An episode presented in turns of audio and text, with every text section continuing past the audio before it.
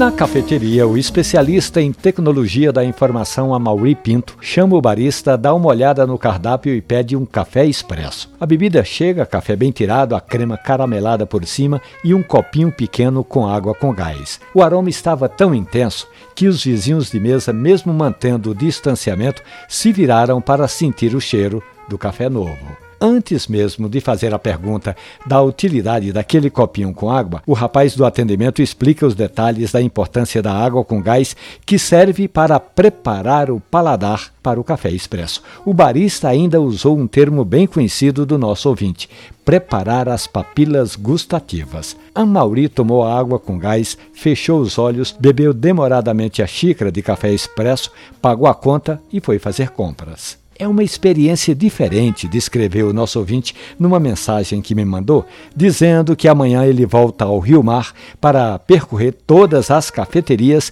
e acompanhar as promoções do Circuito do Café nesse período de Semana Nacional do Café. Essa e outras histórias do mundo do café estão hospedadas na página da radiojornal.com.br ou nos aplicativos de podcast. Café e Conversa. Um abraço bom café.